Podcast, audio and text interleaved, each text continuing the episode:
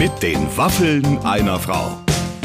Ein Podcast von Barbaradio. Liebe Leute, herzlich willkommen zu unserem Silvester-Spezial mit den Waffeln einer Frau. Heute mit einem Top, Top, Top, Top, Top Triple-A-Wahnsinnsgast, nämlich Guido Maria Kretschmer.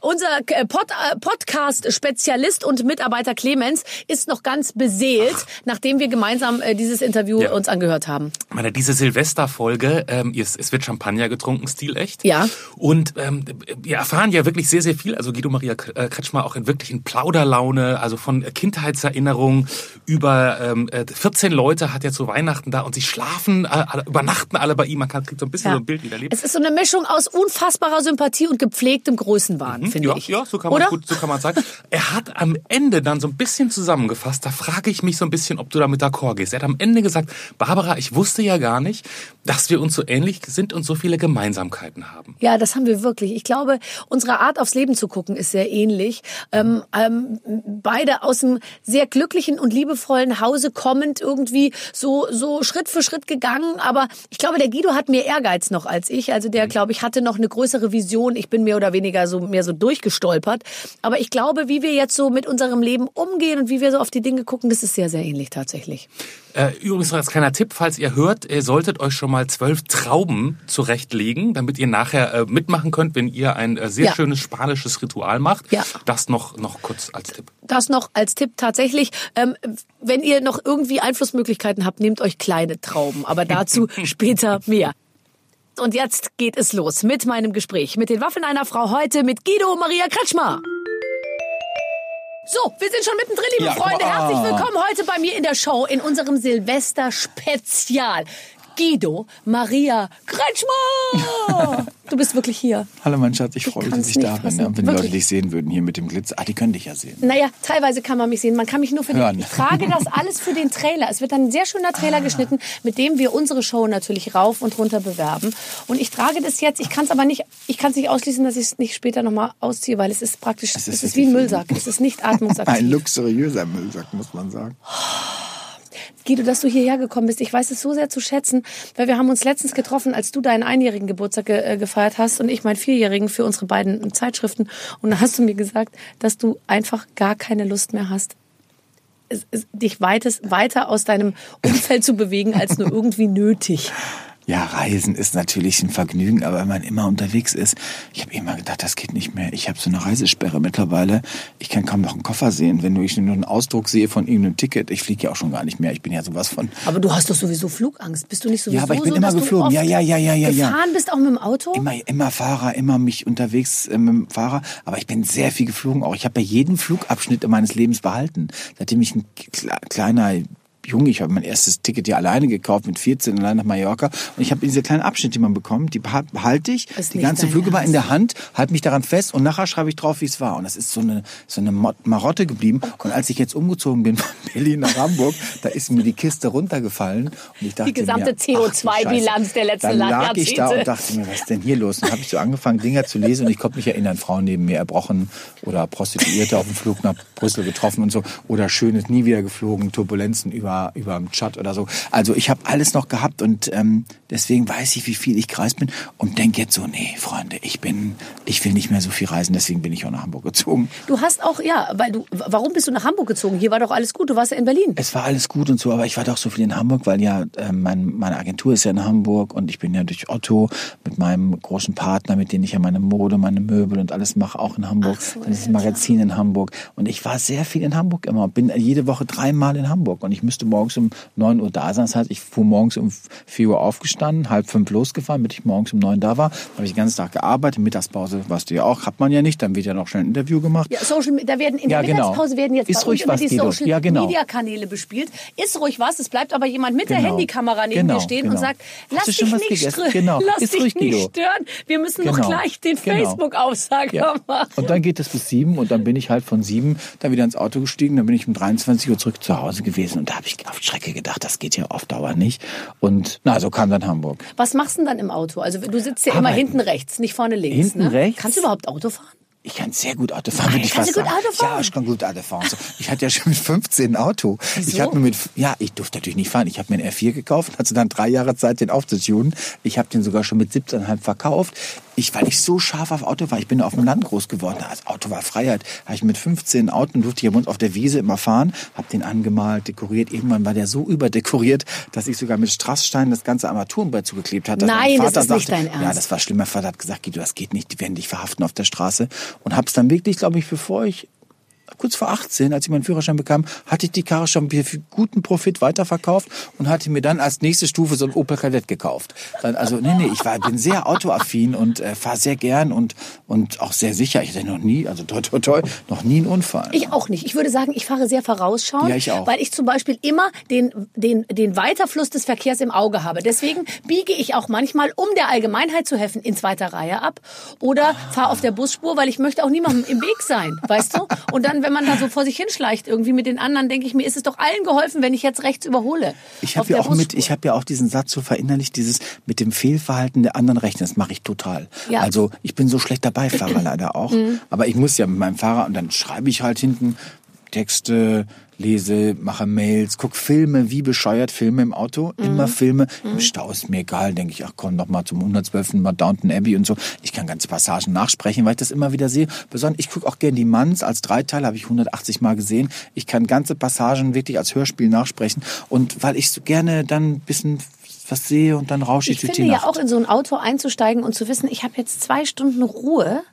Und ähm, also zwischen Hamburg und Berlin ist ja auch kein Netz. Also das heißt, du kannst Nichts, das ist Funkloch total. Was da passiert, das auch weiß nicht, ich auch du nicht. bist auch dann nicht so erreichbar. Manchmal kann man sich so ein bisschen rausnehmen tatsächlich. Ja, das ist, das ist. Kontemplation und ich finde auch, ich, ich habe ja als Kind schon gern hinten gesessen. Mein Vater hat immer gesagt, Guido, komm nach vorn. Alle Kinder wollen ja nach vorn. Ich wollte das nie. Ich wollte hinten, hat der immer gesagt, Guido, nimm die Hand runter, weil ich immer so gewunken habe hinten aus dem Auto. weil dann die ganzen Leute im Dorf gewunken haben. Immer, Guido, nimm die Hand runter, weil ich mir als Kind immer gewünscht habe, dass ich ja verwechselt wurde. Das war ja mein großer Traum. Wir haben mal so ein Schloss besichtigt, so ein von Annette von Droste-Hülshoff.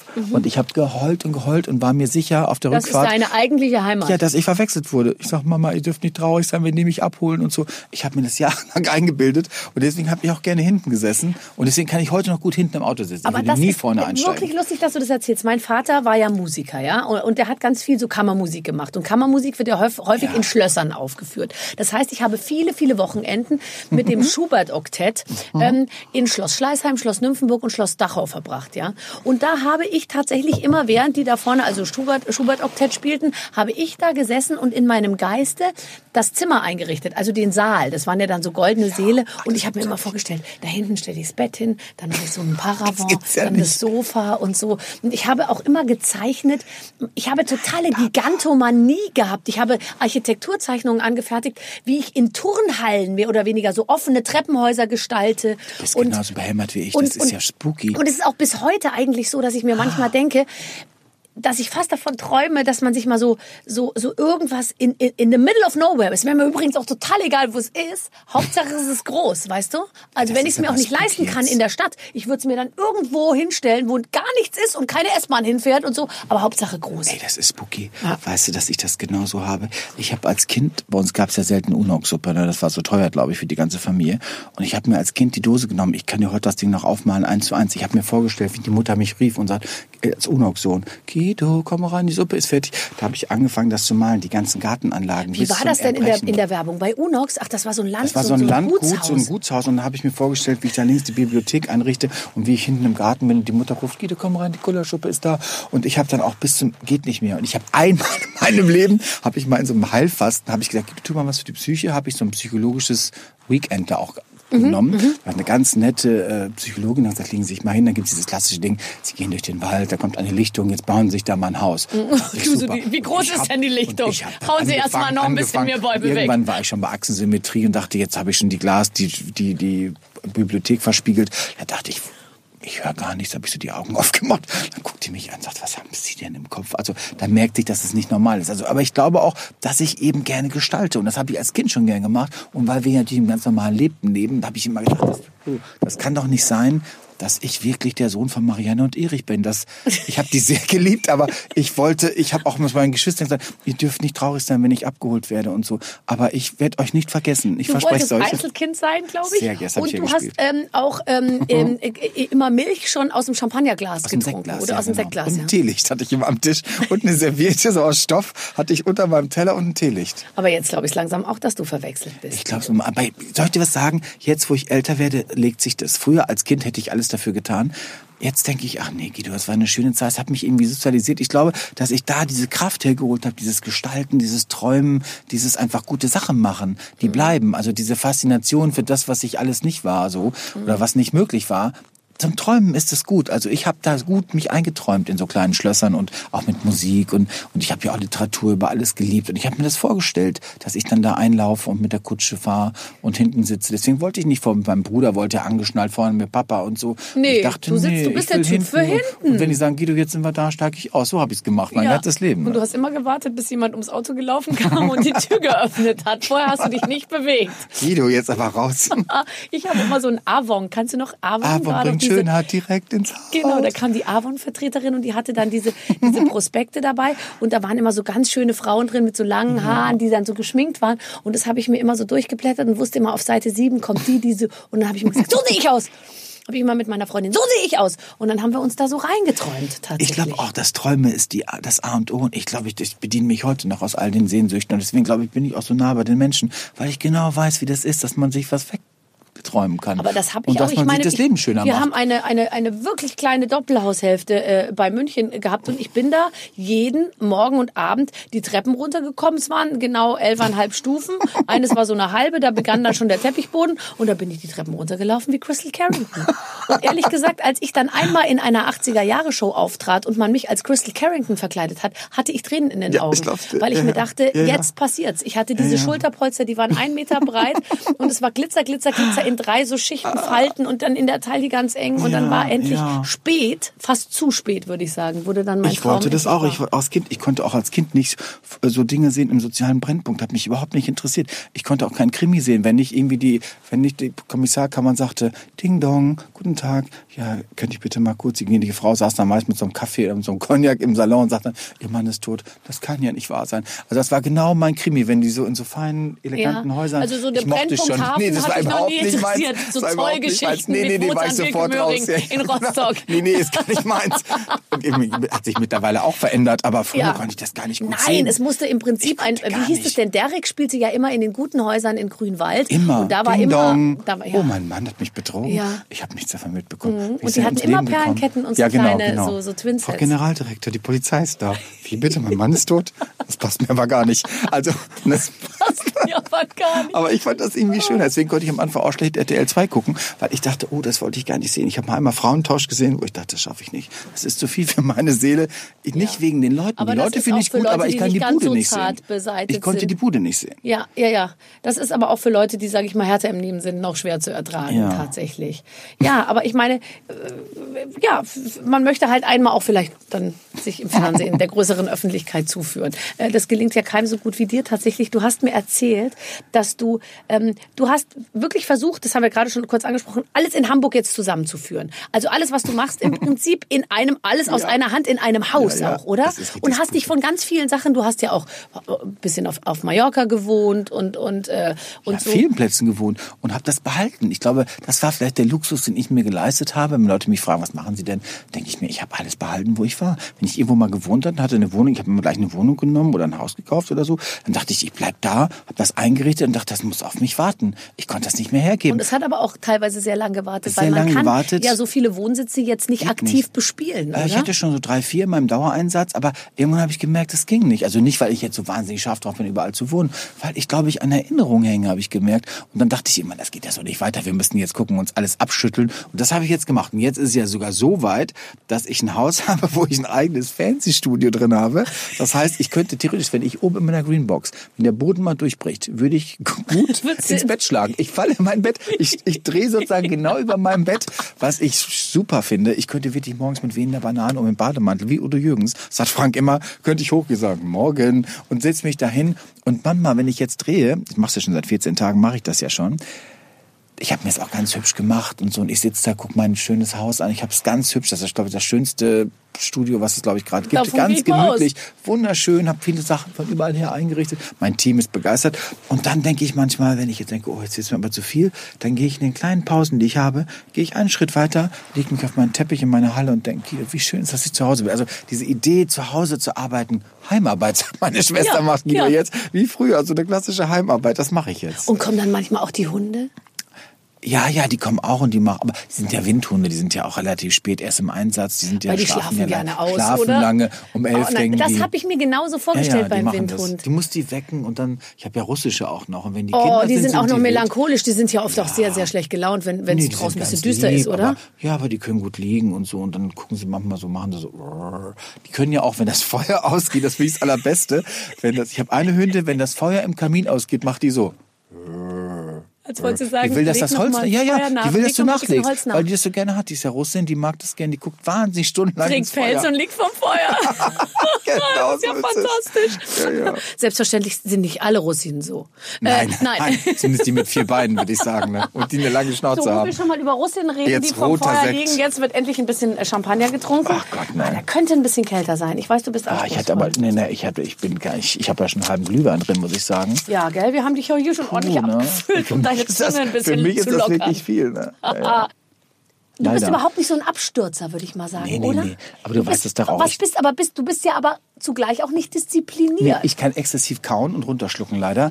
Aber ich bin für Suff nicht so richtig zu haben. Ich auch nicht. glaube auch, dass ich kann auch mal auf Partys, ich bin auch lange da, aber ich könnte da nicht versumpfen, weil ich würde mein Programm nicht schaffen. Ich glaube auch, das weißt du ja auch, ich meine, wie sollen wir unsere Jobs machen? Ich glaube, die wirklich erfolgreich irgendwas tun, die können nicht nachts durch die Häuser ziehen und probieren, allen Drogen mal zu lecken. Das würde ich gar nicht schaffen. Also ich glaube, das machen die, die immer so ein bisschen Tagesfreizeit haben oder die nicht vorhaben, lange zu leben. Das ist auch, ein, das habe ich auch nicht so. Also ich ich, krieg bin das gar nicht runter. Ich würde das nicht runterkriegen. Also zum Beispiel auch Cheers. Wir haben Prost, uns ja, ein ich Champagner nicht eingeschenkt runter, für genau. die, die es nur Genau. hören und nicht sehen. Aus Russland, Monopoly. Ist das überhaupt Champagner? Sehr gut. Ich denke schon. Red ja, ja. Top. Ach so. Natürlich. Hm, aber sieht, sieht toll aus. Das ist so ein. Piccolo, aber so ein großer Piccolo, ne? Ähm, tatsächlich ist es so, dass ich dieses, dieses, ich komme nicht über diese Grenze, lecker. mir, mir so ungesunde Sachen so, so reinzuziehen, weil ich immer denke, oh, es kann doch nicht gut sein für so meine kleine rosane, zarte Lunge. Ich habe eine sehr, sehr rosane, schöne, zarte, ganz ich frische gute Ohren. Junge. Also ich muss sagen, die Lunge weiß ich bei mir gar nicht. Aber wenn ich von eins begeistert bin, ist meine Ohren. Ich weiß gar nicht, warum ich die so mag. Hat mir auch mal ein Ohrarzt gesagt, Herr Kretschmer, was haben Sie für schöne Ohren? Aber sehr empfindlich, wie mein Vater. Aber ansonsten finde ich, ist nichts an meinem Körper, wo ich sagen würde, hurra, hurra. Aber die Ohren finde ich super. Ja. Und deswegen, ich bin auch gar nicht so, dass ich denke, bitte stör, zerstör dich nicht. Ich kann einfach nicht gut... Ähm, äh, exzessiv sein. Das ist eben nicht in mir angelegt. Also ich bin nicht so multitox. Ich würde das gar nicht schaffen. Ich hätte auch Angst davor, dass ich dann da und ich würde auch mein Programm nicht hinbekommen. Ich stehe früh auf. Ich habe ein festes Ding und ich hatte immer eine Vision. Ich wusste immer, was ich wollte. Ich war irgendwie immer fleißig und ich wollte auch nicht so angeknallt da rumsitzen. Nee. Und ich kenne ja in der Mode viele, viele auch in der, in der Fashion und so. Gibt's ja so viele auch wirklich Gottes dritte Garnitur, Mama, die kämpfen und mit sich selber unterwegs sind und haben, weißt du, das schlichteste Zwirn an, aber oben ist dann irgendwie auch Sehnsucht nach was anderem. Du kannst sehr schnell verloren gehen in der Mode. Und dachte ich mal, das mache ich nicht. Auf keinen Fall. Ich habe die anderen im Fokus, zieh die an und halte mich zurück. Das sehe ich ganz genauso und ich, ich, ich, ich glaube auch, dass man hat, man muss sich seine Referenzgruppe suchen und entweder man ist ein Rockstar, der sich auch darin gefällt zu sagen, boah, ich bin so fertig, boah, ich bin so, ey, ich war so krass blau gestern und so und oder ob man ist jemand, der einfach morgens da schon wieder fit steht und sagt, so, was gibt's zu tun, wo kann ich, äh, wo kann ich, wo kann ich helfen irgendwie? Und bei mir muss ich auch ehrlich sagen, ist es, ich mache eine ganz klare Rechnung auf auf so einer Party. Ich bin ja verheiratet und lebe ja eigentlich ein sehr äh, gediegenes Leben, ja. Und dann denke ich mir, soll ich mir jetzt noch drei Gin Tonic für insgesamt 750 Kalorien reinschütten, wo ich doch viel lieber für die gleiche Kalorienanzahl eine Tüte Chips essen würde. Es bringt mich sexuell keinen Meter weiter, jetzt Gin Tonic zu trinken, weil ich weiß ja eh, mit welchem Mann ich heute nach Hause gehe. Weil es ist auch nicht so, dass ich dann so sage, es war aber so geil, es war so geil und so. Es bringt ja nichts. Ich steige eine ich Stunde später ins Auto und, äh, und weiß genau mit Ja, ja. wem und ich weiß, wie es endet. Und deswegen brauche ich, ich brauche das dann, äh, ich denke mir dann, warum soll ich das jetzt machen? Manchmal liebe ich das, wenn ich so auf, so auf Partys oder so Events, so ich bin ja auch selten da, muss man sagen. Ich bin ja auch jemand, der, außer ich habe eine Aufgabe da, dann gehe ich da hin, genau. sonst gehe ich da gar nicht erst hin. Manchmal bin ich ja auch so irgendwie auf dem Männerklo, dann kommen dann so die Partymäuse rein, hallo Guido und so in der Pissrinne, was da alles schon jetzt gesprochen wurde und dann steht auf mal so ein Partyfrettchen neben dir und dann denke ich mir, wie die Gas geben, dann kann ich mich auch wie ein Bolle amüsieren, denke ich immer, Kinder, was, was macht ihr? So an so einem Pissoir wird ja auch entschieden, was die Nacht dann bringt, denke ich manchmal, wie schafft ihr das? Wie kriegt ihr das hin? Ja. Dann sehe ich ja, wie sie aus den Klos rausmarschiert kommen und ich denke dann immer, ach, ist es schön, dass die alle so Gas geben können und ich eigentlich eben Zuschauer sein kann. Und das rettet mich auch. Ne? Bist du nicht auch immer so glücklich, wenn du hier an der Schlange vom Felix von der Diskothek vorbeifährst und du dir so denkst, oh Gott, Gott sei Dank Viel muss ich da Spaß. nicht anstehen. Ja, Viel, viel Spaß. Spaß. Ich bin so froh, Ja, dass ja, ich da nicht hin muss. Das, äh, oh Gott, da anstehen mit diesem, mit diesem, mit diesem, mit der Unsicherheit, schaffe ich es heute da rein oder werden nur Teile meiner Gruppe akzeptiert und, Und andere dann wollen müssen dann Freunde, dass man sie mit Guido kommst du nicht rein, du hast eine gute Beziehung. Und dann manchmal mache ich das natürlich auch, dass dann Leute mitkommen. Und das ist überhaupt nicht mein Weg, irgendwo zu sagen, hallo, ich bin's, darf ich mal kurz rein. Das ist ja auch, ich bin eher, also privat eher sehr, sehr gern scheu und ziehe mich so ein bisschen zurück. Und ich glaube auch, dass das rettet, sonst geht das nicht. Sonst halte ich das nicht durch. Vielleicht wird es im Alter nochmal anders werden, wenn ich dann Nee, eines Tages in ich Rente nicht. bin. Ich glaube, es wird immer mehr so, dass man immer mehr sich besinnt auf, du, ich, ich züchte jetzt Gemüse. Ja, und, Du hast äh, erzählt, du hast Hühner und so hab auch. Ne? Hühner und mache im Prinzip da so mein, meine, meine kleine Plantage irgendwie in Charlottenburg und, und freue mich daran so wahnsinnig. Irgendwie man, aber ich, ich, äh, ich musste richtig überreden, dass ich auf eine Party überhaupt gehe, weil ich mir so denke, oh, jetzt wieder so was und dann, oh, und so. Dabei habe ich echt den Kleiderschrank voll mit tollen Sachen. Also ich bin für jede Party super vorbereitet. Ich habe nichts zum Beispiel, wenn meine Schwiegereltern kommen und wir gehen abends mal was essen, so normal, dann denke ich mir, oh, jetzt so ein Paillettenbüstchenkleid ist vielleicht ein bisschen viel mit dieser großen Schleife. Und ich habe so einen Onesie-Schlafanzug. Aber irgendwas dazwischen habe ich eigentlich nicht so richtig. Ich habe gar nicht so, bei mir ist es ziemlich dunkel. Ich habe ja so viele Klamotten durch dieses Studio, weil ich ja oben jetzt im eigenen Haus Ja. oben so meine riesen Garderobe habe, was natürlich perfekt ist. Und ich habe mir jetzt so ein mega Ankleidezimmer gekauft. Wirklich. Also mein Ankleidezimmer, das ist wirklich außergewöhnlich mit so Rauchglastüren und so. Aber es ist schwierig, weil Frank die Türen nicht zumacht, habe ich gerade gemerkt. Morgens lässt er immer die Türen Und das offen. zerstört den ganzen Look. Ich sag, Frank, mach doch mal die Türen zu. Und sagt der Guido, bitte, jetzt haben wir doch schon Glastüren. Und dann haben wir auch so ein Lichtsystem eingebaut, das ist wie so Raumschiff Enterprise. Aber du Ganz, machst ganz die Tür schön. auf und das Licht geht an. Es mein ist immer an, aber das ist, hat überall so Lichtleisten. Du schreist, wenn du das siehst. Das ist wirklich so schön. Meine Mutter hat gesagt, was ist denn das da für eine Kammer des Schreckens? Weil ich überall auch so Glasspiegel gemacht habe, wie so ein Spiegelkabinett. Und das Ding ist, ich habe ja ein relativ schönes Haus hier, aber ich habe wirklich nur an einem Blick gucke ich direkt auf so ein Zimmer. Und es ist so ein Kinderzimmer von so einem Zwölfjährigen, der gegenüber wohnt, der irgendwann so Ballerspiele macht. Und der guckt die ganze Zeit jetzt in mein anderes Zimmer, weil immer noch die Lamellen noch nicht da sind. Denke ich mal, was soll dieses Kind eines Tages denken? Ja. Das kriegt bestimmt so eine Wut auf alle mit Spiegel und die sich da anziehen in schwarz, schwarze Klamotten. Aber ich, ähm, ich finde so, an, so für eine Party fertig machen, finde ich schön. Ich muss es jetzt aber machen, weil mein Frank, der ist ja sehr vergnügungswillig und ich wollte gerade süchtig sagen, aber der hat jetzt verlangt, dass ich einmal die Woche mit ihm was Privates mache. Also wir gehen jetzt irgendwo hin und ich bin in Hamburg so im Einsatz, ganz ehrlich. Ich bin in den drei Wochen Hamburg jetzt mehr ausgegangen als in den letzten 14 Tagen, äh, 14 Jahren in Berlin. Ehrlich, ich war in der Oper bei Essen. Ich hatte schon auf Mittwochabend ein Black Tie Smoking, privates Abendessen in Blan Blankenese mit Krawatte und Plastron. Ich dachte es glaube ich nicht. Ich war jetzt in der Oper, ich war in, ach, wo ich überall war. Das ist ja so wahnsinnig gesellig, die Hamburger. Das hätte ich gar nicht geahnt. Und wenn das so weitergeht, werde ich jetzt auch so ein Party Lädst du denn auch Leute zu dir nach Hause ein? Ja, ja, bis jetzt noch nicht so richtig, weil wir noch nicht ausgepackt haben. Aber jetzt geht's bald los. Hast du einen großen Tisch? Oh ja, ja, zwei. Ne? Also ja, ja, ich kenn und ich habe viele Betten. Ich kriege jetzt zu Weihnachten Viele was? Betten. Ah, ja. Mhm. Ich bin ja so bettenlastig, weil ich gerne Gästezimmer habe für Leute. Wir haben jetzt 14 Gäste zum Weihnachten und alle schlafen. Also alle können gut Mhm. So. schlafen mit Bad und wir sind ein kleines Hotel. Ach, das ist toll. Ja. Und dann, wenn, wenn Die ihr... Violetta, meine Hauskraft, Ja. ist schon verzweifelt. Sagt, so viele Freunde hast du. Ich habe gesagt, es kommt noch mehr. Violetta, du musst stark sein. 14 schlafen. Oh Gott, sagt sie. Ja. so Naja gut, kommen. aber ich finde das auch, wenn das geht, ist doch das aller, Allerschönste. das. Ich Die soll doch immer- auch nicht über Weihnachten dann abends ins Auto steigen. Nein, wir gehen jetzt zurück ins Jakob. Nee, ich wollte, ich habe das mein Leben lang schon gemacht. Wir haben immer immer etwas größer gewohnt, als wir es brauchen, weil ich so gerne Freunde um mich herum habe. Und ich glaube, dass ich immer auch so um diesen Erfolg, den ich hatte oder die Möglichkeiten, die ich vielleicht mal hatte, immer haben wir die gut geteilt mit den Freunden, die aus allen möglichen Schichten kommen. Aber ich wollte, dass die genauso gut pennen wie ich und dass die eben eine gute Zeit haben. Und das hat für mich auch zeitweise, hat das, war das auch Ansporn, dass ich mich kümmern kann um die anderen und wusste, ah, wir brauchen eine größere Bude, damit die auch noch und die Kinder, die werden ja auch groß und so. Ich mag das sehr, wenn, wenn viele Menschen da sind. Und ich mag dann sehr, mich vom Acker zu machen. Wenn ich alles gekocht habe, alle sitzen da und um elf denke ich, ach, Guido wird müde. Dann sage ich, Frank, ich gehe schon mal. Dann lege ich mich oben ins Bett und dann liebe ich das, wenn ich die bis morgens um halb vier höre, wie die lachen. Ich finde auch, da kann auch nicht, ich lasse auch ab und zu mal die Gäste äh, die weitermachen. Also wie ja, spießig ja. dann die Fenster zu öffnen und zu sagen, so Mensch, und was macht ihr denn morgen? Müsst ihr auch früh raus? Ja, nee, genau. nee, nee, ich gehe auch nach oben. Das macht Ich mir auch. gar Und ich nichts. mag das, weil Franke eh bleibt. Ich mag das gern, wenn ich das dann so Ich höre. auch, wie als Kind früher, Ja, wenn, wenn die. Eltern sich Ja. äh, irgendwie unterhalten haben, uns wurde gelacht und Ja, so. ja, ich finde das wunderbar. Aber meine Eltern haben früher immer so Faschingspartys gemacht, da wurde Rod Stewart gehört immer und so. Und das, Dein Vater habe ich übrigens sehr gemocht. Ich habe ihn ja auch auf dem Klo kennengelernt, auf Männerklo. Mein fand du sagst ja, an der Pissrinne entscheidet sich einiges. Und da hat er gesagt, Guido, schön, dass ich Sie mal treffe. Ich bin der Vater von Barbara. Da dachte ich, das gibt's ja nicht und so, ne? Ja. Beim Urinieren und ganz nett von dir gesprochen. So ein netter Mann. Ist das Ja. auf, ja, und dann kann ich mir gut vorstellen, dass der auch, der war bestimmt gesellig, oder? Dein Vater? Mein Vater sehr, aber natürlich die treibende Kraft bei uns meine Mutter, glaube ich. Also ich denke, das ist so wie in, in vielen. Also ich glaube, das ist immer.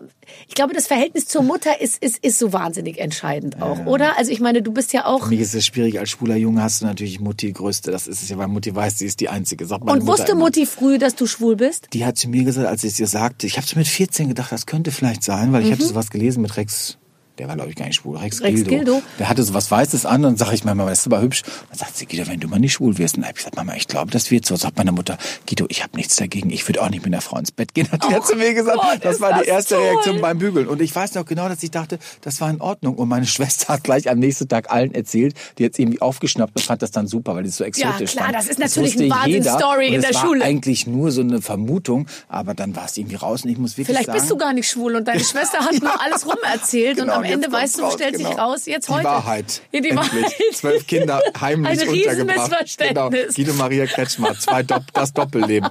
Nee, aber ich habe das nie als, ich glaube, das ist auch dieses Mutterding, dass man dann so eine, man braucht dann so eine Mutter, die auch zu einem hält. Das ist, Sagen glaube ich, das übrigens, Wichtigste. also egal mit wem du sprichst, die, die sofort auf Verständnis stoßen, sind so, so äh, äh, versöhnt und alle anderen haben dann so dran zu knapsen, unnötigerweise. Aber ich glaube, da wird die Welt wirklich besser, oder? Ja, ich glaube auch. Also ich habe da Hoffnung. Ich denke schon. Meine Oma hat immer gesagt, das Einzige, was im Leben gerecht verteilt ist, ist die Dummheit. Das glaube ich schon auch, dass natürlich sich Dinge immer wieder durchsetzen. Und gerade ist die Zeit ja so ein bisschen so, dass man denkt, man grenzt schon wieder aus. Ich bin aber sicher, dass wir gerecht verteilt sind. Es ist ja nicht nur schwul zu sein oder irgendwas anderes. Ich glaube, dass alles irgendwie immer wieder vorkommt und dass man, dass Familien das auch nur deckeln können oder dich unterstützen, wenn sie irgendwie zu dir halten. Das ist ja die erste kleine Art von Gesellschaft, die es gibt. Und wenn du natürlich Eltern hast, die nicht an deiner Seite stehen und die irgendwie probieren, auch wenn sie es vielleicht nicht so doll finden, dass sie irgendwie dir Unterstützung geben, dann läuft das Leben nicht. Das muss man ganz deutlich sagen. Und das ist ja kein Ausbildungsberuf. Also man sagt ja nicht guten Tag, oh, jetzt finde ich es aber mal schön, mit Hans-Peter zu leben, sondern du musst ja irgendwie dein Leben machen. Und das hat auch zu tun mit Liebe. Und das können natürlich Mütter sehr gut sollten Mütter, es gibt auch Väter, die das gut hinbekommen, aber Mütter haben noch so eine andere Voraussetzung, glaube ich. Oder auch, ich habe so einen Freund, das fand ich so wahnsinnig traurig, der hat mir erzählt, der war mit seinem Freund, der sieht auch so unglaublich aus, der hat auch einen Freund, so einen Kinderarzt, wenn du die beiden siehst, kriegst du richtig Angst. Die fahren in den Ferien nach Afrika und retten noch Kinder und so.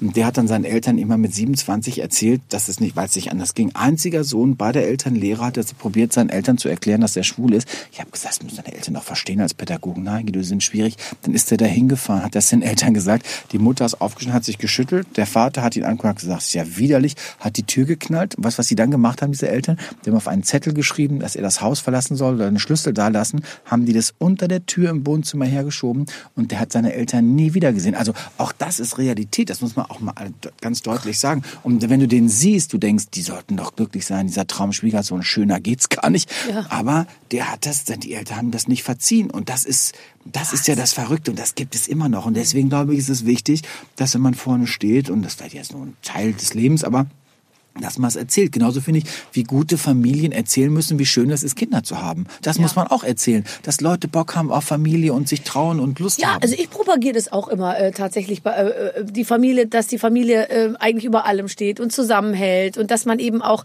finde ich, zumindest mit einem guten, also mit einem Willen in die Sache reingeht, wenn man seinen Schwiegereltern irgendwie das erste Mal gegenüber. Weißt du, dass du also, dass man erstmal alle Türen weit aufreißt und irgendwie sagt Hallo und äh, herzlich willkommen und dann kann man immer noch so gucken. Aber es gibt ja dann oft schon dieses sich gegenseitige so argwöhnische Beobachten und ich finde das so schrecklich. Also ich könnte, du bist aber du bist doch auch, du kannst doch nur mit Harmonie. Du könntest doch nie im Leben in einem Umfeld leben. Du kannst doch auch nicht mit Mitarbeitern umgehen, mit denen dir irgendwie unwohl ist. Ich glaube, du du du spürst ja, ja Stimmungen physisch.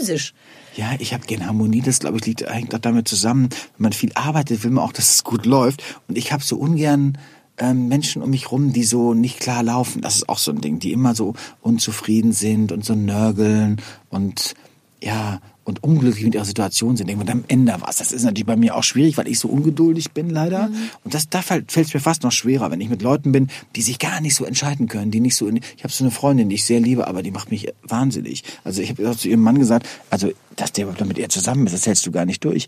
Also die ist so, die kann sich mal am Essen nicht mehr entscheiden. Das ist so schwierig. Jetzt ist die auch noch so gebotox, dass sie nichts mehr spürt. Vor kurzem haben wir zusammen im Restaurant gesessen. Da habe ich gesagt, die hat die Suppe, die kommt den Löffel, komm noch halten. Ich habe gesagt, Moni, das geht so nicht weiter. ja wirklich, die hat das nicht gemerkt. Taub. Die hatte zwei oh Nudeln Gott. an der Lippe. Ich habe gesagt, Moni, du weißt schon, dass der Eierstich jetzt hängt. Und sagte Guido, ich spüre nichts mehr. Wenn man mich küsst, ab ab Hals bin ich dicht. Und da denke ich so, und das ist eigentlich auch schade, aber die ist eigentlich immer unzufrieden. Sagt, warum lässt du dich Botox? Das kriegt doch eh keiner mit, weil keiner hinschaut, weil sie so schlecht drauf ist immer. Und das meist sind so Sachen, es gibt ja Menschen, die haben ein gutes Leben und sind trotzdem schlecht drauf. Mm, ja, ja klar. Das, ist, das, hat auf jeden Fall mal nichts mit, mit, mit, mit, mit, mit Hausgröße und, ach, und Einkommen irgendwie zu tun. Nein, nein. Bei mir ist es genauso. Ich will auch, ähm, ich bin so glücklich, wenn ich umgeben bin von, und jetzt, ich meine jetzt nicht oberflächlich gute Laune, sondern da, da geht es auch nicht drum, dass nicht jemand, der ein Problem hat, nicht sagen kann, mir geht's momentan nicht gut. Mhm. Aber so, aber so dieses grundsätzliche auch anpacken und das Leben in Ordnung bringen. Eben nicht lamentieren acht Jahre lang über das Gleiche. Das geht mir auch so. Da werde ich auch manchmal ein bisschen ungeduldig. Bist du dann streng? Ich, ja, streng, ich, also mit den Mitarbeitern oder so eigentlich nicht, würde ich sagen. Da lasse ich die gerne laufen. Ich mag das gern, wenn man denkt, ich bin jetzt der Mentor von denen oder so. Ja. Ich bin jetzt in so einer Phase auch, wo ich das Gefühl habe, man kann da gut weitergehen. Also ich schätze das sehr, wenn ich diese jungen Designer bei uns habe, die sich da entwickeln können, finde ich das toll. In meinem eigenen Leben würde ich sagen schon. Also ich bin sehr pingelig. Das ist leider auch eine große Macke, die ich habe. Ich bin sehr, sehr pingelig. Und der Frank sagt immer, wenn ich nach Hause komme, denke ich, warum sind die Blumen denn verschoben? Sagt der Frank immer, Guido, wir leben hier, wenn du nicht da bist. Und das finde ich ja eigentlich nicht so schön. Ich möchte dass alles wieder auf Null geht. Das finde dass ich es genauso aussieht. Michael Michalski war hier, der hat mir erzählt, wenn er aufs Klo geht und ja. er hat Gäste, dann verschieben die, um ihn zu ärgern, die Bücher aus dem rechten Winkel und verschieben die Kerze ein bisschen nach rechts. Und dann kommt er zurück und dann sagt er, sehe ich sofort, ihr habt die Kerze verschoben. Dann geht er hin und schiebt sie wieder zurück. Ja, ja, ja. Ich also, auch die Jacken dann weg und so, wenn die da rumliegen. Aber das ist, glaube ich, auch, vielleicht das hat auch mit Gestalten auch zu tun. das Auto vor der Tür weg, weil ich das so schön finde, wenn da kein Die Auffahrt ist genau. Nein, eine Auffahrt haben wir nicht. Die Blätter. Nee, nee, nee bei uns steht immer ein Dixie-Klo vor der Tür, weil ständig Bauarbeiten irgendwo stattfinden. Ich Wirklich, jetzt zwei es ist alles so schön und ich habe die ganze Zeit immer ein Dixie-Klo vor der Tür und immer so Paletten mit irgendwelchen Baumaterialien im Eingang. Ja, ja. Ich denke mir immer, das muss sich doch jetzt alles mal auflösen. Irgendwann muss doch mal alles verbaut sein. Im Mai bin ich durch, bei mir auch im Mai Ich habe schon den durch. Bauarbeitern angeboten, sie können bei uns aufs Klo gehen, dass dieses Klo nicht Das habe ich mit meinen steht. gemacht. Meine haben ein warmes Klo im Keller. So ein Übergangsklo habe ich gebaut. Hat der Architekt gesagt, das müssen Sie aber nicht machen, Herr Katschmann. Ich habe gesagt, doch, doch, doch, sag ich. Das ist mir lieber. So ein türkiser Dixie-Klo vor meinen Rotterdam das schaffe ich dann auch nicht. Ne? Ich habe auch gesagt, können Sie vielleicht die Werbung runternehmen? Ich habe so eine ganz nette Baufirma, die haben an dem Bauzaun, haben die mir jetzt ein gelbes Plakat gemacht. Ich habe gesagt, das muss doch nicht sein. Meinte, doch, das muss man als... Äh, ja, klar, das musst du nachweisen, wer da baut. Das ist doch so ein kleiner Zettel hinten ja. rechts. Nee, nee, aber... Nee, du hast mir mal erzählt, da musste ich so lachen, als du dein erstes Haus in Mallorca gekau gekauft hast und da hast du dir richtig was gegönnt und da fandest du weißen Kies so ordinär. Mm. Kiesweg, weil Kiesweg habe ich nur wegen Marlies Möller. Ich habe als Teenie mal gelesen, in der, in der stand im Stern, wenn Marlies Möller morgens die Augen aufmacht, dann ist es erst dann, wenn eine irgendeine Frau Müller über den Kiesweg geht, dann ist es so ein Geräusch, wirst du ja sofort wach. Das ist ja im Grunde wie Alarmanlage, muss man ja. sagen. Mein Nachbar nämlich auch einen Kiesweg. Dann dachte ich, Kiesweg, mal einen Kiesweg bei uns zu Hause. War es gar nicht möglich mit unserer Sandkuhle, wo ich groß geworden wurde. da gab es gar keinen Kies. Als ich mal vor vielen, vielen Jahren im Urlaub war mit Frank in Indien, dann so eine Reise gemacht habe, haben meine Eltern, so süß, haben mir einen zwei, drei LKWs, nämlich einen Mallorca, Kies eingekauft und das ohne Spanischkenntnisse. Graba, graba, hat meine Mutter immer nur gesagt. Und dann haben meine Eltern mit meiner Tante zusammen, meinem Onkel, die auch zu Besuch waren, haben die die ganzen Ferien, drei Wochen lang, haben die Kiessäcke aufgeschnitten Nein. und haben mir diese 86 Meter lange Einfahrt, richtig, ich hatte ja richtig mit Pfefferbäumen, haben meine Eltern mir einen Kiesweg gemacht und ich komme da an, weißt du, das war das Größte für mich. Also Ich habe jahrelang gedacht, Mama, ne? Graber. Und der war grä, du hast gesagt, der war, der war eben nicht weiß. Der war gräsch. Der war ne? gräsch, ja. Gräsch. Und dann so kleiner Kiesel, dass man auch noch, also, und es gab ja früher noch kein Gebläse. Man musste ja alles mit, wie viel, dann unter Pfefferbäumen, weißt du, was ich da zu tun hatte? Ich habe mir Gartenhosen genäht mit Riesentaschen, dass ich immer die Blätter aufnehmen konnte vom Kiesweg. Ich, und auch wenn Gäste kamen, habe ich den ganzen Kiesweg und dann habe ich die am Tor unten abgeholt. Und dann kamen die mit den Rollkoffern und haben dann ihren Rollkoffer, Nein. schön, dass ich da bin. Nee, und haben das da durchgezogen. Durchgezogen nee, da bis wirst du um- sauer. haben mir den da Weg du, gepflückt. Das verstehe ich. Da, da, da, da gehen Freundschaften nicht. Ich sag, tragen, tragen. Tragen. Ich habe mal gesagt, da gehen eure Rollen kaputt. Ich wollte ja auch nicht so pingelig sein zu sagen, was habe ich denn hinter Leuten hergehakt dann so manchmal, ne? Habe ich schon erwähnt, dass ich eine Kofferkollektion mache? Hast du mir Der erzählt? rollt auch über das hast du mir erzählt? Ja, genau. Aber das nur nebenbei. Der lässt keine Spuren, der schwebt über den Kies. Genau. So, wir wollen Die ein Spiel spielen, aber jetzt, Ja, hold on to your seat, mein Spiel ist weg. Ach du Scheiße. Ah nee, hier ist es. Ich hab's, Entschuldigung, hier ist es. Ich weiß nicht, was es für ein Spiel ist. Habe ich, haben wir so, es besprochen? Surprise überhaupt nicht? Ja, ich weiß es selber nicht. Pass auf. kommt, ne? Also- Hallo Guido, hallo Barbara. Normalerweise kommt an dieser Stelle ja immer ein Spiel. Aber da wir heute eine ganz besondere Folge haben, nämlich die Silvesterfolge, muss Oh. natürlich auch etwas Spektakuläres her. Guido hat längere Zeit in Spanien gelebt und könnte unseren heute, heutigen Silvesterbrauch vielleicht kennen. Es geht ums Traubenessen in der Silvesternacht. Ja, ding, dong. Natürlich rote Wäsche, ich springe übers Feuer, wir machen das immer noch. Wir machen alles, echt, la vida España. Nee, wir haben, oh, ich habe rot, ich habe einen roten Tanga als Silvestermann. Ich hasse das wie die Pest, aber du musst rote Wäsche tragen in Spanien. Du musst über eine Kerze springen, du musst bei jedem Glockenschlag und dann gucken alle Fernsehen. Immer habe ich Fernsehen geschaut nachts und dann kommt die spanische Moderatorin. Ahora es el los últimos momentos del año 19. Und dann kommt Ding, da musst du, und das sind, die haben, die nennen wir Uvas. In Spanien sind das ja Uvas, die Weintrauben, aber das sind viel zu große jetzt, sie wird's ersticken. Also ich habe das mal erlebt, wie eine Münchner Freundin von mir, die gut auf Suff ist, die ich sehr, sehr liebe, aber, und die hat gesagt, was macht ihr hier mit den Weintrauben? Ich sag, bei jedem Gotten, Gong, Gong, Glockenschlag eine rein. Für die hatte beim dritten Schlag war die schon kollabiert und das Frank hat dir vorher gesagt, du musst es runterschlucken, weil sonst hast du Pech. Also hat die sich die ganzen zwölf Kollegen da reingedrückt und dann haben wir die wirklich fast reanimiert. Buschi, Buschi und so. Nee, also und deswegen nehmen wir ganz kleine Weintrauben nur, die Soll ich sie dir Moschkatelltrauben. kurz in, die- in die Hälfte beißen? Ich kann aber, Ja, ich, ich ich, ich mache da kleine Stücke, genau. Aber das sind große Dinger, das ist ein Also, ähm, gemeinsam Ding. starten wir mit euch das Jahr 2020. Nämlich in Spanien wird in den letzten zwölf Sekunden vor dem Jahreswechsel je Sekunde eine Weintraube nuevo. Daher bitten wir euch jetzt, zwölf Weintrauben zu nehmen, damit wir die letzten zwölf Sekunden mit euch zelebrieren können. Im Anschluss noch schnell ein Glas Sekt in die Hand und anstoßen. Denn nur so gibt's Glück im Du neuen musst noch über die Kerze springen, das machen wir aber nicht. Wir können Teelichtchen stellen. Okay. Okay. Du hast ja immer eins da. Wer macht denn den Gong? Ey, Warte. zwölf Kommt, wird der Gong eingespielt? Das schafft Wirklich? kein Mensch. Du erstickst, ich erstick ihm meine Freundin Fuschi. Später wird der eingespielt. Okay. Genau. So. Okay, Das okay. machen wir in der Post-Production. Okay. Und dann siehst du die Uhr und dann ganz Spanien hat dann einen kleinen Teller in der Hand und guckt auf die Uhr und dann nicht anfangen, noch nicht anfangen, immer Okay. das gleiche Elend. Und Also. dann macht's irgendwann y ahora ding gong Ähm, ähm, cinco seis sieben, sechs, siete ocho nueve diez ähm, once boah, das ist eklig. doce Feliz Año Nuevo! Einmal mehr. Einmal mehr. Dong, dong. Año Feliz Nuevo. Navidad. Feliz Navidad. Feliz Navidad. Ich bin Brauch. Scheiße, wenn das mal eine Ernährungsberaterin sieht. Die sagt, Weintrauben ist wirklich das Gift Weintrauben schlechthin. sind der Teufel. Der Teufel ist der Gift, Gift schlechthin. Da kannst du jetzt erstmal, das wirft dich um zwei Wochen in es deinem aus. Ne? Ich Programm kann nichts ausspucken. Wenn ich einmal drin habe, schlucke ich runter. Ja, den Satz habe ich auch schon mal gesagt, der war dann in der Überschrift. Und darauf haben sich viele meiner, meiner ich sage jetzt mal, meiner Bekanntschaften berufen. Entschuldige bitte. Ich habe es so doch gelesen. Genau. Dann mach's jetzt auch. Ich habe einmal Werbung gemacht für so einen für so einen- für so einen Joghurt. Und da ist ständig so ein Assi mit so einem Eimer neben mir hergelaufen, ja. Und ich sollte in der Fußgängerzone immer so verkosten und dann so, mm, wollen Sie mal probieren und so. Und ähm, ich, ich habe aber, ich habe 25 Eimer, also Becher dieses Produkts, ja, ähm, selbst gegessen. Und er hat immer gesagt, willst du es nicht ausspucken? Ich so, oh, ich hab's schon wieder geschluckt. Ich auch. Ich wollte es immer, ich Ich wollte habe es war 16 fest Flaschen. Actimel getrunken beim Werbedreh. Dann will du machen Wasser rein. Sag ich, nein, ich finde es lecker. Ja. Also ich habe das mit Banane, mit Kirsch.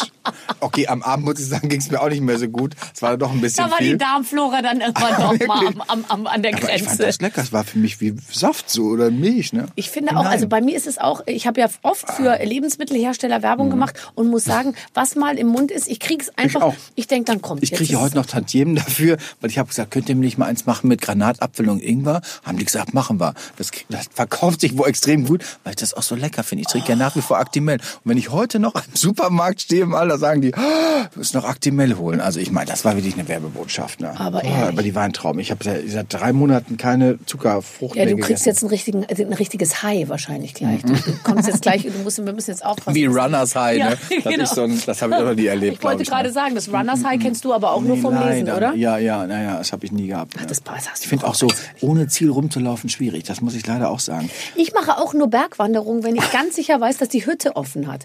Also für mich, es gibt, ich glaube, ich habe noch nie eine größere Enttäuschung in meinem Leben erlebt, wie, ähm, wie die Tatsache, dass du irgendwo ankommst und es ist alles dunkel und dann völlig, Aua. man steht dann an dieser Tür und rüttelt an der Holz und sagst du, das kann doch nicht sein. Lassen Im Internet rein. stand doch die Hütte. ist- Oberster. Ja. Und- oh nein. Nee, nee, das finde ich auch Zu diesem. Thema, weil du sagst Jause, ich, ich vielleicht habe ich schon mal erzählt, aber es ist die lustigste Geschichte. Ähm, ich habe ich habe mal einen sehr sehr katholischen Freund gehabt und wir waren im Saarland bei seinen Eltern und die sagten, kommt kommt dann auch kommst du äh, kommen ihr zwei gleich nachher noch mit zur Vesper und ich so, Vesper. oh Vesper. Und ich sah mich schon, weißt du, ich dachte, eine Vesper, so wie es mir gefällt. Äh, am Nachmittag zwischen Mittagessen und, Mhm. äh, und Abendessen dann ein bisschen aufgeschnittene Salami, so Pfeffersalami. So ein Gabelfrühstück, richtig. ja, so ein genau, ein bisschen. Schinken, bisschen, bisschen Käse, bisschen Gürkchen und ein bisschen gutes Brot und so. Und äh, ja, aber was eigentlich mit Vesper gemeint war, war ein Andachtsgottesdienst in der Kirche. Ja, und ich mit, im Kopf die Jause, die Bretteljause vor mir, weißt du, mit der aufgeschnittenen Da Frikadelle und Senf. Finde mich wieder auf einer Holzbank irgendwo im, im äh, so und jetzt fällt mir noch eine lustige Geschichte ein, die muss ich dir jetzt erzählen. Das fällt, fällt mir gerade ein, da musst du auch drüber lachen. Ein sehr lustiges schwules Pärchen kennengelernt am Wochenende und der eine davon ist Opernsänger und der meinte, er hätte in München gearbeitet und hätte eben als Amerikaner den Münchner ähm, Dialekt nicht so richtig verstanden und da war ein Münchner Regisseur und der hat immer zu ihm gesagt, du und wenn du dann das gesungen hast, dann gehst du darüber, gell? Und ähm, und gell, dann gell, dann kommst du hierher und dann stellst du dich dahin, gell? Und so und dann hat er zu mir gesagt, und ich war so etwas offended, weil ich dachte mir, warum er sagt in jedem Satz gay zu mir. Ist das toll? Die haben immer gesagt, gay, und er hat gay verstanden und er dachte sich, die sind sehr outspoken, die Germans. Das hatte ich mal in Amsterdam, eine meiner Freundin Anita, so amerikanisch, die war so verdrogt. Die ist eine 65-jährige traumhafte Amerikanerin. Und wir waren zusammen in Amsterdam, die war zusammen mit einer Freundin von mir, in ähm, ganz süß und war so lesbisch für Fortgeschrittene aus Amerika. Gibt's ja ganz wilde Lesben auch in Amerika, so so richtige Lipstick-Labs, das gab's bei uns Ja. doch gar nicht. Ja. Da waren wir alle in Amsterdam und in Holland sagt man immer, der Frank ist ja Holländer und dann sagt man Holland zum Beispiel, wenn ich so denke, ja, ich höre, sagt man Hor. Sagt man immer, ach, Hor. Das ist sowas wie, ja, ja, ich habe gehört oder so. Ja. Und dann hat sie gesagt, oh, I love to be in a country where everybody calls everybody whore. Hat die dann gesagt, das fand ich auch gut und so. Dann, ja, gut. Ähm, Das zum Thema. Ist ja lustig. Bist du, bist du gläubig? Ach, je älter ich werde, desto mehr macht das Klick bei mir. Also ich würde schon sagen, ich bin eigentlich ein sehr gläubiger Junge. Ähm, und ich habe früher gedacht, ich, ich schaffe mir so eine Religion, meine eigene, ich glaube an das Gute. Ich merke, je älter ich werde, desto mehr bin ich doch irgendwie gehalten in so einem Gefühl, dass jemand über mich wacht. Und das ist vielleicht so, ich habe es mal ganz schön erzählt, glaube ich, letzte Woche auf einer Party, jetzt auf wie Partys in Hamburg. Da wurde ich auch gefragt und da habe ich, ich war so, als ich im Internat, ich bin ja Internatskind und ich bin dann dahin gebracht worden aus der großen Familie, weil ich mir immer gewünscht, Einzelkind, dann wollte ich mir Internat gewünscht, habe ich auch bekommen. Als ich dann da war, dachte ich, ach du Scheiße, wo sind sie alle am Abend? Und ich bin dann auf dem kleinen Schulhof gesessen und dann kam ein Jesuitenpater und hatte dann so einen Arm um mich gelegt, also wirklich in guter Absicht, muss man sagen, also ich wurde nie missbraucht. Also hat dann einen Arm um mich gelegt und hat dann gesagt, ach Guido, weißt du, du musst nicht traurig sein, du bist hier nie allein. Und da sag ich, ja, ich weiß nicht, und Mama und Papa. Und hat der gesagt, ich verspreche dir, Guido, solange du lebst, in jeder Nacht, wenn du einschläfst, dann wird irgendeiner über dich wachen. Und dieses Gefühl, muss ich ganz ehrlich sagen, das habe ich bis heute behalten. Das ist, ich würde, glaube ich, keine Nacht einschlafen ohne das Gefühl, dass ich denke, da ist eine Kraft, die mich behütet. Und das mache ich sogar, wie der Papst, wenn ich so nachts irgendwo anfliege. Es gibt keinen Flug, keine Reise, dass ich nachts nicht durch Gegenden fahre. Dann gucke ich mir so zwei, drei Lichter an in den Häusern oder von oben und dann wünsche ich denen, dass die das Gefühl haben, dass die einschlafen mit dem Gefühl von, dass jemand über ihn wacht, dass sie keine Angst haben. Weil viele Menschen schlafen auch mit Angst ein mhm. und Sorgen. Und, Sorgen. und dieses Gefühl, und das ist, glaube ich, das ist in mir definitiv angelegt. Und deswegen, ich bin da sehr empfänglich und ich bin ja auch gerne in Klöstern und ich kenne mich da gut aus und ich könnte jede Klostertracht aus dem Dunkel morgens könnte ich schon jede Tracht aufmalen. Also ich bin da gut organisiert und ich mag das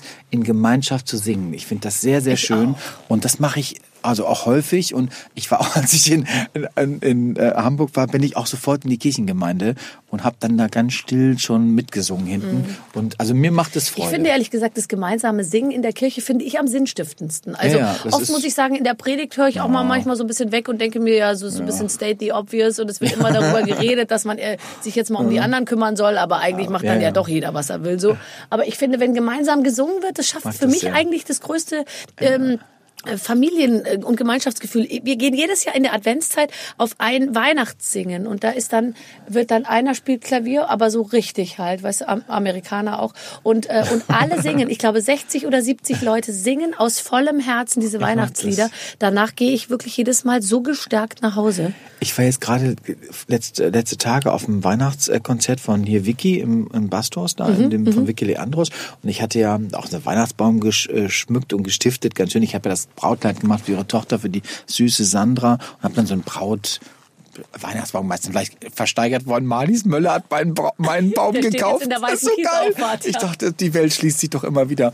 Und da waren wir halt auch in der Kirche und der Frank ist ja so richtig Holländer, Protestant und gar nicht so christlich eigentlich. Und der, der macht das, glaube ich, aus mir zuliebe, macht er so ein bisschen mit und sagt, ja, ja, Guido, mhm. ich habe da wieder eine Blume hingelegt und so. Aber eigentlich, glaube ich, ist er gar nicht so richtig dabei. Und dann war es so, es war natürlich katholisch bis zum Erbrechen da. Und dann haben wir dann abends dieses Weihnachtsobertum. Und ich habe gemerkt, dass ich das alles drauf habe. Ich brauchte überhaupt kein Gebetbuch. Ich konnte das alles frei singen. Und dann saß ich neben H.P. Baxter und der hat dann irgendwann mich mal angeguckt und hat gedacht, was, was ist denn da los? Der konnte richtig sehen, wie der immer gedacht hat, was macht der denn jetzt hier gerade? Was Die Vorstellung finde ich allerdings ja. nicht ganz unkomisch, dass du und H.P. Baxter gemeinsam in einer katholischen ja, Kirche äh, sitzt ja, und, und ihr gemeinsam so. Weihnachtslieder singt. Nee, der hat dann so zugehört. Aber ich fand das schön und das ist, glaube ich, dieses Ding, ich kann das gut. Also mich erinnert das auch und ich glaube auch, das ist wie so eine DNA, wenn du als Kind das mitbekommen hast. Ich habe natürlich sehr katholische Eltern, sehr liebevolle katholische, freie Eltern. Also die waren jetzt nicht so verspannt, ganz im Gegenteil. Aber ich habe das als Kind erlebt und ich glaube, wenn du es erlebt hast, das, das ist wie Patex, das klebt an mhm. dir. Du kriegst das nicht, du kannst dann nicht Buddhist werden oder man, so. Nein, das aber man kann, doch auch das, man kann doch sich das Beste im Ausnehmen, Prinzip genau. da rausnehmen ja, ja, genau. und irgendwie bei seinen Wurzeln bleiben und trotzdem ja jetzt nicht ja, zu allem genau. irgendwie Ja und Arm sagen und so. Das finde ich gut. Ach Guido, ich sag's ungern, aber unsere Zeit ist. Ach, das geht ja so wahnsinnig schnell. Ja, ne? ja, und wir haben gerade erst angefangen. Ach Gott, mit, dir könnte ich, ne? ich, mit dir ja, könnte ich ne? nochmal, sage ich so. Ja, ich bin erstaunt, dass wir uns so ähnlich sind. Ich wusste es immer ein bisschen, aber dass es so extrem ist, hätte mhm. ich nicht gedacht mit dem ganzen Einrichtung, Einrichtungswahn. Mhm. Aber gut, mein Schatz, es war sehr schön, ne? Und ich bin mhm. wirklich leicht angesoffen von dem. Wir sind, das ist eine Mischung Brot, aus Zuckerschock und angesoffen. Ja, und mit genau dieser Die Stimmung Dinger verabschiede ich dich jetzt in deinen nächsten Termin, was auch immer es sein mag. Katharina Thalbach und das Theater. Dann viel Tote Spaß. Orient Express. Tschüss, Guido! Tschüss, mein Schatz, tschüss. Das war sie, unsere Silvesterfolge, ein Silvester-Spezial der ganz besonderen Art. Guido Maria Kretschmer ist, das kann ich glaube ich jetzt schon sagen, einer meiner Top 3 Top, Lieblingsgäste. Super. Ganz, ganz, ganz, ganz großartig. Besser kann man den Jahreswechsel glaube ich nicht machen. Nee. Und falls ihr jetzt sagt, oh, das hat mir aber sehr gut gefallen, ja, wir haben noch mehr im Angebot. Mhm. Alle großen Stars kommen zu uns und waren schon da. Ja. Alle Folgen stehen im Netz mhm. in der Barbaradio App oder auf barbaradio.de jederzeit zum Nachhören und nächste Woche kommt eine neue Folge dazu. Also äh, falls ich es noch nicht gesagt habe, ein gutes neues Jahr. Tschüss. Mit den Waffeln einer Frau. Ein Podcast von Barbaradio. Das Radio von Barbara Schöneberger. In der Barbaradio App und im Web. barbaradio.de